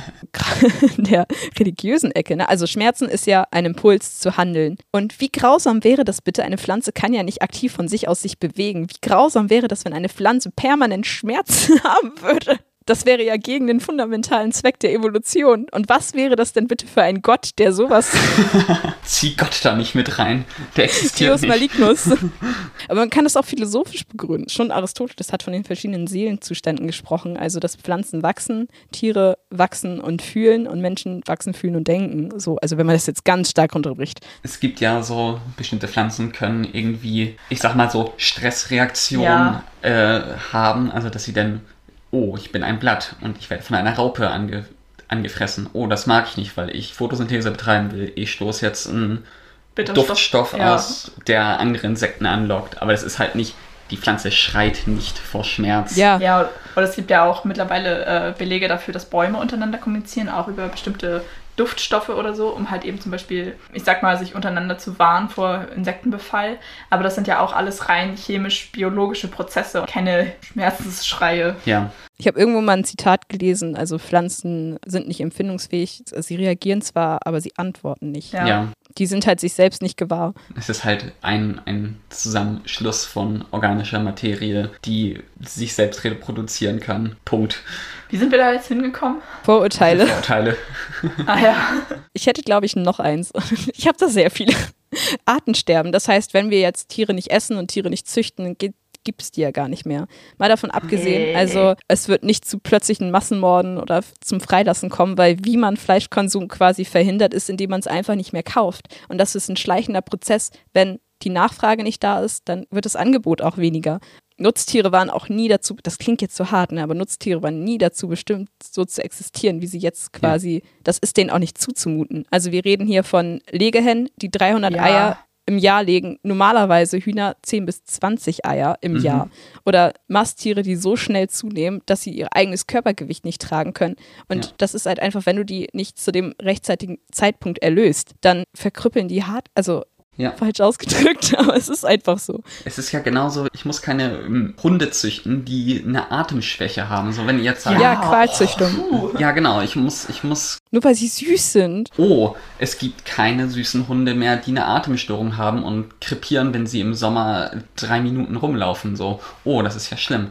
Ähm, das, das macht ja keiner. Es ist einfach nicht human, die äh, Rassen einfach dann weiterzuzüchten und den Bestand zu erhalten. Also, das ist halt einfach nicht lebenswert. Das ist Qual. Genau. Mal davon abgesehen, dass die Landwirtschaft durch die Abholzung von Regenwäldern und keine Ahnung was verdrängt Wildtiere. Und damit ist eine gro viel größere Artenvielfalt gefährdet als äh, durch die ja, gezüchteten Tiere. Kein Tier stirbt, weil, weil sie eigentlich nicht mehr geboren werden. So. Ja. Genauso wie mit der Jagd. Die Welt braucht uns nicht. Wir brauchen die Welt. Lass der biodiversen Natur ihr Ding. Die, die regelt das schon. Ja. Das ist nicht unsere Aufgabe. Das ist die Aufgabe der Natur. Das ist auch schon wieder diese, dieser Hochmut der Menschheit. Ich meine, man muss sich einfach das mal im Vergleich angucken. Wie lange gibt es die Welt schon? Also die Erde als Planeten. Wie lange tut die Natur schon einfach so ihr Ding?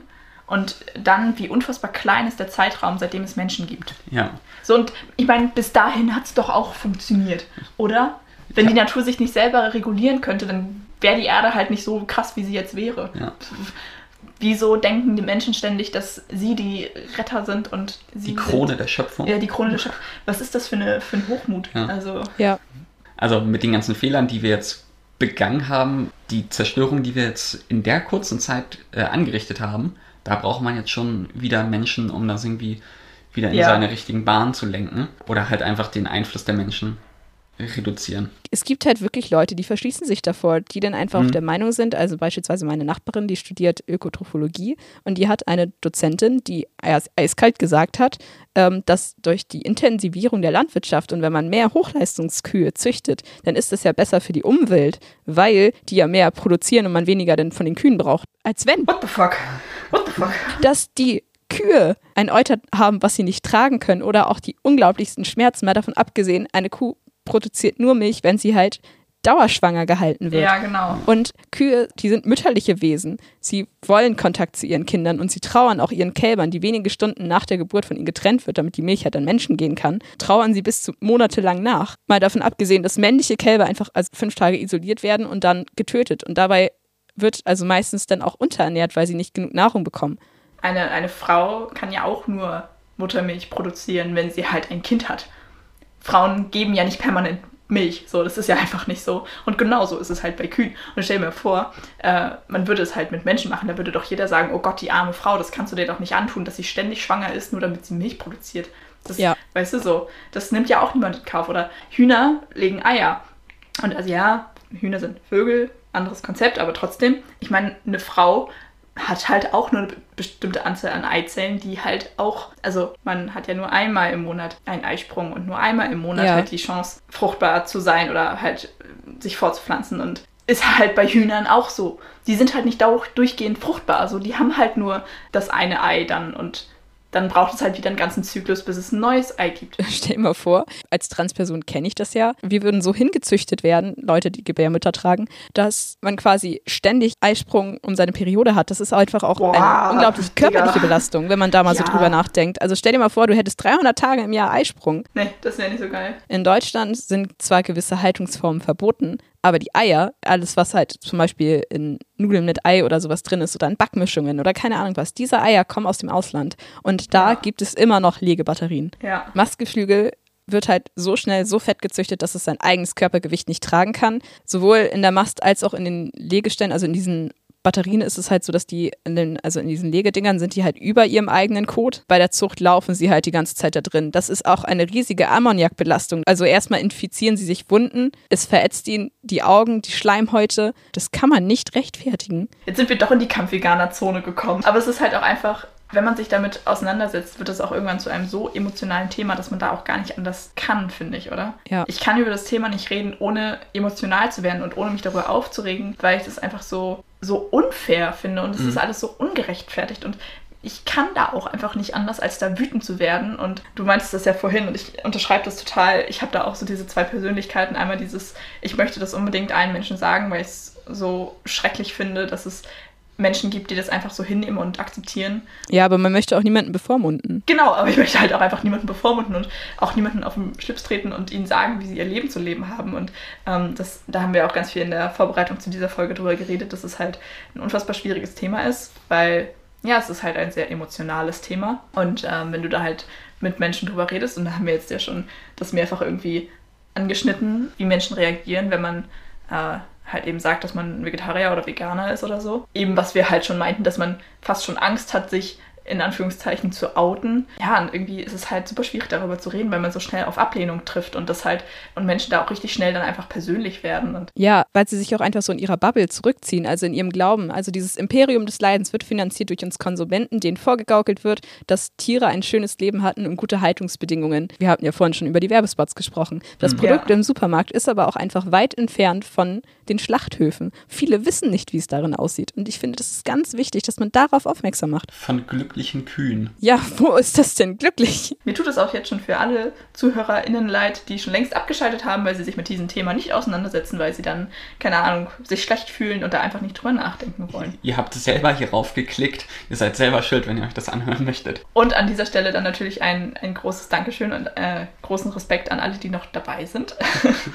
ähm, ja, es ist unangenehm, über dieses Thema zu reden, aber ich finde es einfach unfassbar notwendig, was ich vorhin schon meinte. Aufklärung ist halt der erste Schritt zur Besserung. Ja, und es ist einfach auch nicht nur, dass es um die Tiere geht. Es geht auch, man schadet sich selbst, man schadet anderen, man schadet zukünftigen Generationen und ja, und dem Planeten. Was ich nochmal zu, zu den äh, Vorurteilen, beziehungsweise dieses Klischee vom nervigen Veganer, Schrägstrich Vegetarier. Ich weiß nicht, ob es euch auch so geht. Es gibt auf jeden Fall mir häufig so, dass vor allen Dingen halt auch äh, in der Firma oder im Bekanntenkreis Leute dann sagen, oder über das Fleischessen reden. Also einer bringt mal ab und zu äh, Pferdewurst mit und fragt dann halt rum, möchte jemand davon was essen? Ich stehe daneben, sag dazu nichts. Oder dann kommt halt oft, wenn ich daneben stehe und ich stehe einfach nur daneben, sag nichts. Ja, aber für Lars wäre das ja nichts. So. Ich habe nichts mit dieser Konversation gerade zu tun. Ja. Warum zieht ihr mich da rein? Ich habe nicht gesagt, oh nein, Currywurst, da komme ich nicht mit. Das ist ja, denk doch mal an das Tierleid. So, nein, dieses nervige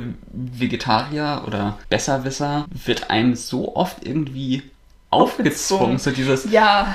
Oder auch halt. Ihr definiert euch darüber, also dieses Klischee, hallo, ich bin Veganer und heiße so und so. so das ist genau. das Erste, was Leute hören, wenn sie mit einem Veganer reden. So. Ich habe das aber super häufig gegenteilig mitbekommen, ja, dass das ist bei mir genauso. Leute sagen äh, oder dich darauf ansprechen, dass du Vegetarier oder Veganer bist und dann musst du dich verteidigen oder erzählst etwas darüber. Und zack, bist du der Veganer, der es allen auf die Nase bindet. Genau. Und da denke ich mir so, das ist, das ist so unfair. Das würde ich, also das, was du gerade gesagt hast, unterschreibe ich so absolut hundertprozentig, okay. weil... Ähm, ich wollte da gar nicht drüber reden und ich habe auch... Genau, so, es ist halt also es gibt dieses Vorteil, dass halt Veganer oder Vegetarier dir das immer als erstes erzählen und sich darüber definieren und dir das sofort auf die Nase binden und sofort den, äh, den Moralapostel raushängen lassen und versuchen, dich zu missionieren oder so. Aber das stimmt einfach nicht. Also ja, klar, solche Leute gibt es auch und die finde ich persönlich auch nervig, auch wenn sie ja quasi genau das gleiche Interesse vertreten wie ich. Trotzdem finde ich das super nervig. Aber es ist auch einfach so oft, dass du halt in die Verlegenheit kommst, dass es halt irgendwie das Thema angeschnitten wird,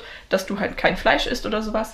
Und dann wirst du da sofort drüber ausgequetscht und die Leute mhm. wollen dann mit dir dieses Gespräch führen und dann kommt sofort dieses, ah ja, okay, und, und warum isst du kein Fleisch so? Und dann musst du dich halt sofort rechtfertigen und zack, hat man über das Thema geredet. Ja. Obwohl du das ja. vielleicht gar nicht unbedingt wolltest. Irgendwann ja, und man einfach so die Schnauze voll davon, dass tausendmal zu erklären. Ja. Und dann will man auch gar nicht weiter drüber reden, weil du weißt, okay, ich kann die Leute sowieso nicht davon überzeugen oder so, die haben sowieso kein wirkliches Interesse daran, irgendwie darüber informiert genau, zu werden. Genau, im schlimmsten Fall wollen sie dich missionieren, dass du wieder Fleisch isst. Genau.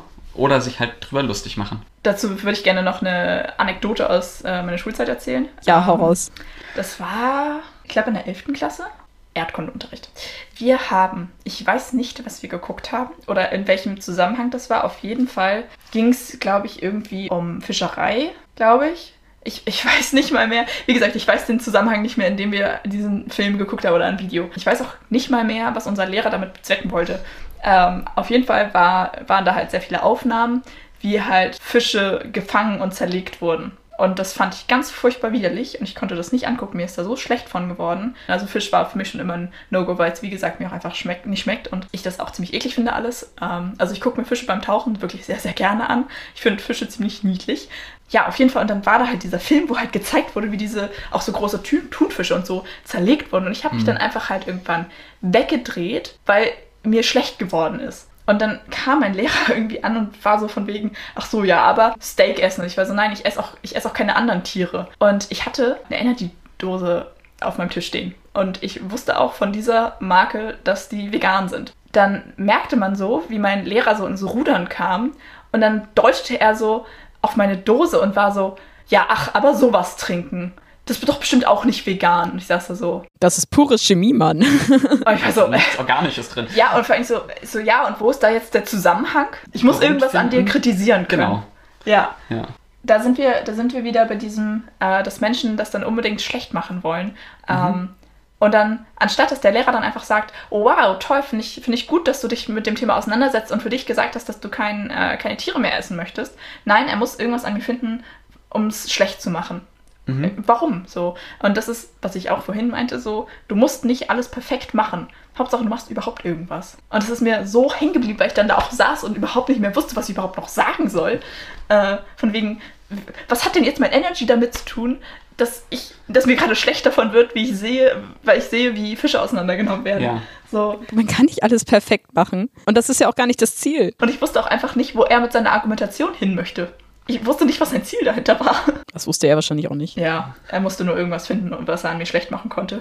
Aber nochmal zum äh, zu dem Thema Fische, Überfischung der Meere und so. Damit, wir machen uns halt unser eigenes Ökosystem kaputt. Aber es gibt doch dieses, äh, dieses Bild, jemand kauft einen Fisch und dann so von wegen, kann ich eine Tüte dazu haben und dann sagt die Verkäuferin, die Plastiktüte ist schon mit drin. Uh, gut was wir alles ins Meer kippen, das ist auch in den Fischen drin. So, und ja. das isst du dann wieder. Es ist genauso wie mit den Tieren. Das, was da drin ist, das nimmst du auch zu dir. Also Thema Mikroplastik. Und wenn man dann irgendwie, keine Ahnung, Fische aus äh, Umgebung China, Thunfisch besonders, die radioaktive mhm. Belastung, ne, da geht ja wirklich alle Fabrik, nur weil das vielleicht in Deutschland nicht so ist, heißt das, das ist kein internationaler Standard, dass man halt nicht irgendwie ja. die Meere verpestet. Auch zum, zum Thema Fischessen, viele also zum Beispiel weiß ich die äh, Universität oder Universitätskantine, äh, wo ich studiert hatte, ähm, da gab es keinen Fu Thunfisch, weil bei Thunfisch ja viel Beifang ist und halt auch viele andere Tiere, vor allen Dingen auch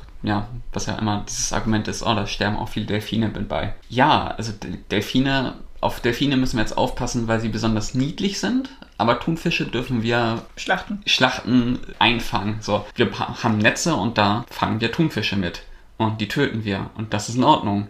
Aber sobald Delfine da drin sind, die wir oder die ein Großteil der Mensch, Menschheit niedlich findet, müssen wir das irgendwie boykottieren. Bisschen heuchlerisch zu sagen. Ja, es ist irgendwie ein bisschen Doppelmoral. Ja, also natürlich finde ich es gut, dass denn auf bestimmte Sachen dann das boykottiert wird und auch bei Landwirtschaft oder Seewirtschaft äh, bedrohte Arten, die in Schutz genommen werden. Aber ich finde, das ist auch wieder so ein, die Tiere, das wir töten, die sind nicht niedlich und die Tiere sind niedlich, die müssen wir schützen. Oder? Ja, grundsätzlich gut, dass deine Kantine sich da irgendwie mit auseinandergesetzt mhm. hat, offensichtlich. Aber ja, das ist auch wieder so, okay, du verkaufst keine, keinen oder du bietest keinen Thunfisch an, weil bei Thunfisch auch Delfine sterben, weil und die sind niedlich, deswegen wollen wir die nicht töten. Und da denke ich mir so, ja, Hast du dir meine Kuh angeguckt? Die mhm. sind auch unfassbar niedlich. Ja. So, ach so, aber dein, dein Steak anzubieten ist dann okay. Wenn man auch nicht auf den Niedlichkeitsfaktor eingeht, sondern auf die Tatsache, dass es Säugetiere sind. Sind Delfine Säugetiere? Ja, oder? Ja. ich habe Bio in der äh, 11. Klasse abgewählt. Nee, also man sagt ja auch beispielsweise, dass Fische keinen kein Schmerz Empfinden haben. Das stimmt nicht. Also da, das ist jetzt klar irgendwie durch Tierversuche auch festgestellt worden, aber ähm, Fische haben Schmerzreaktionen und reagieren auch auf Morphium. Also es ist wissenschaftlich bewiesen, dass Fische Gefühle haben und auch Schmerzen empfinden können.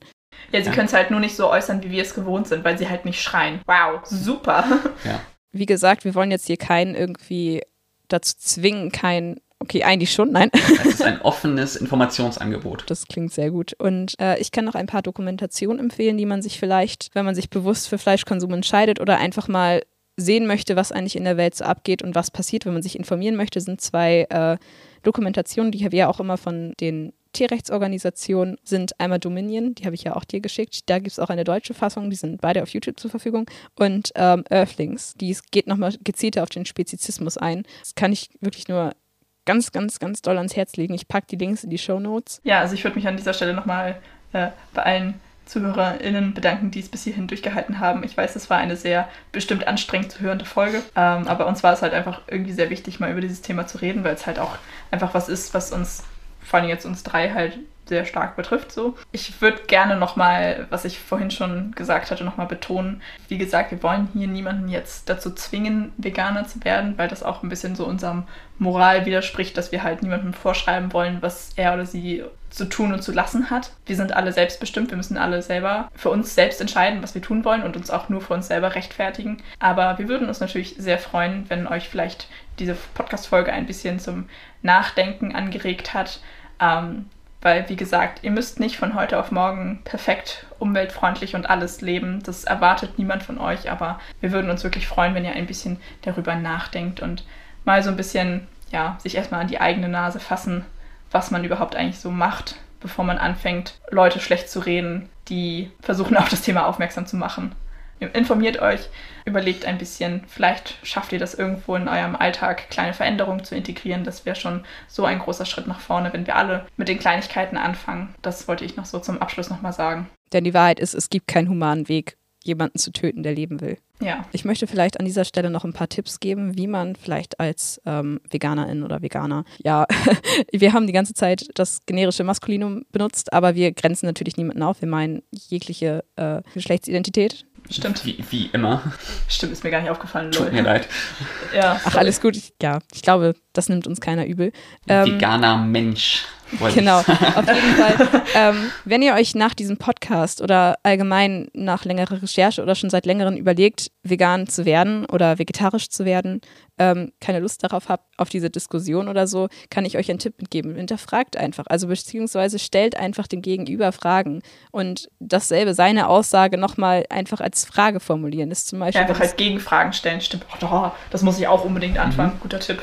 Sokratisches Gespräch. Ja, wenn du gefragt bist, warum du kein Fleisch isst, einfach fragen, ja, wieso isst du denn Fleisch? Boah, das ist voll gut. Einfach die Leute auskontern. also das Schöne ist halt dabei, dass die Menschen auch selber anfangen, du, also du überzeugst sie nicht mit deinen Argumenten, sondern sie merken ihren eigenen Fehler in ihrer Argumentation und können aus sich heraus sich selber antworten. Nicht du antwortest ihnen.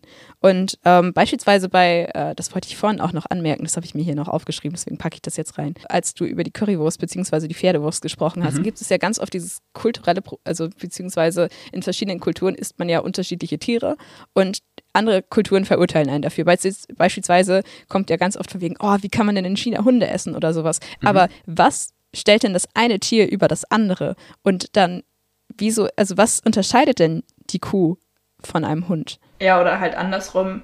Bei uns ist es üblich, Kühe und Rinder zu essen. In Indien werden Kühe und, Kühe und Rinder verehrt. Genau, mal drüber nachdenken. Und da es bietet sich halt immer an, einfach die Fragen zu stellen, anstatt selber dann, wenn man keine Antwort weiß, stell eine Gegenfrage. Guter Tipp. Vor allen Dingen, das Ganze ist ja auch kein Hexenwerk. Was, was wir schon vorhin äh, direkt am Genau. Anfang gesagt haben. Man Vegan ist mittlerweile kein Verzicht mehr. Genau, so und man, man gewöhnt sich halt super schnell dran. Man schafft ein ganz neues Bewusstsein für seine eigene Ernährung. Und es ist wirklich nicht kompliziert. So, es ist ja auch immer dieses Vorteil, oh, du bist Veganer, äh, was, was isst du denn dann den ganzen Tag? Lauter geilen Scheiß. Es gibt voll viele geile vegane Gerichte und so. Ja, und so. es wird auch immer mehr. Mittlerweile gibt es fast jede Konsistenz und jede Geschmacksrichtung. Es wird uns einfach viel leichter gemacht jetzt mit der Zeit und wenn Ja. das Leute vor 20, 30, 40 Jahren geschafft haben, Dann kann man es jetzt auf jeden Fall schaffen. genau. Ja. Was hält uns denn jetzt eigentlich davon ab? Da gibt es ja auch noch ein ganz, da mache ich jetzt noch mal ein neues Fass auf. Ich entschuldige mich dafür. Hi hat man neulich mal angesprochen mit der unterschiedlichen Versteuerung von, äh, Ach ja. Von Milch, ja. dass vegane Produkte teurer sind. Ich empfehle es trotzdem zu kaufen. Auch wenn es von einem Großkonzern kommt. Das ist immer der Struggle. Möchte ich, eigentlich möchte ich Nestle nicht unterstützen, aber wenn ich ein veganes Produkt von denen kaufe, unterstütze ich ja quasi da die Nachfrage. Klar, es ist jetzt blöd von Nestle zu kaufen, das ist jetzt ein blödes Beispiel, aber Ein besseres Beispiel ist vielleicht Rügenwalder. Weil, also ja, okay, wenn ich von denen vegetarische Produkte kaufe, unterstütze ich ja ein traditionelles Schlachterunternehmen. Aber ich meine, man muss sich einfach mal vor Augen führen, die haben halt mit irgendwie so einer Veggie-Salami angefangen und einem Veggie-Schnitzel. Mhm. Und was für ein Sortiment die mittlerweile haben, Ja. Haben die sich nicht auch als Ziel gesetzt, komplett vegan zu werden oder war das nur Greenwashing? das weiß ich nicht. Und sagt, ja, es gibt einen Absatzmarkt und Leute kaufen den Kram. Ja, Und es ist ja im Grunde auch für das Image des Unternehmens, also Corporate Social Responsibility, es ist einfach gut für das Image. Ja, und vor allen Dingen jetzt nochmal auf das Rügenwalder Beispiel. So, wenn die halt merken, dass es einen unfassbaren Absatzmarkt gibt für vegetarische oder vegane Produkte, wenn die dann halt sagen, okay, da können wir auch richtig gut dran verdienen, vielleicht schrauben sie dann halt ihre Fleischproduktion eher zurück und investieren halt eher noch in diesen ähm, vegetarischen Absatzmarkt. Mhm. So, das hätte ja auch zur Folge, dass die halt weniger, ähm, weniger schlachten. So. Ja. Also man muss es halt immer ganzheitlich betrachten. Eine Fleischsteuer wäre auch gut. Ja, es wären sowieso für ganz viele Dinge sehr gut. Eine Tierleitsteuer. Ich glaube, das Fass sollten wir jetzt aber nicht noch aufmachen. Es wäre auf jeden Fall schon mal ein Schritt in die richtige Richtung, wenn vegetarische Produkte und in Anführungsstrichen normale Produkte äh, gleich besteuert werden.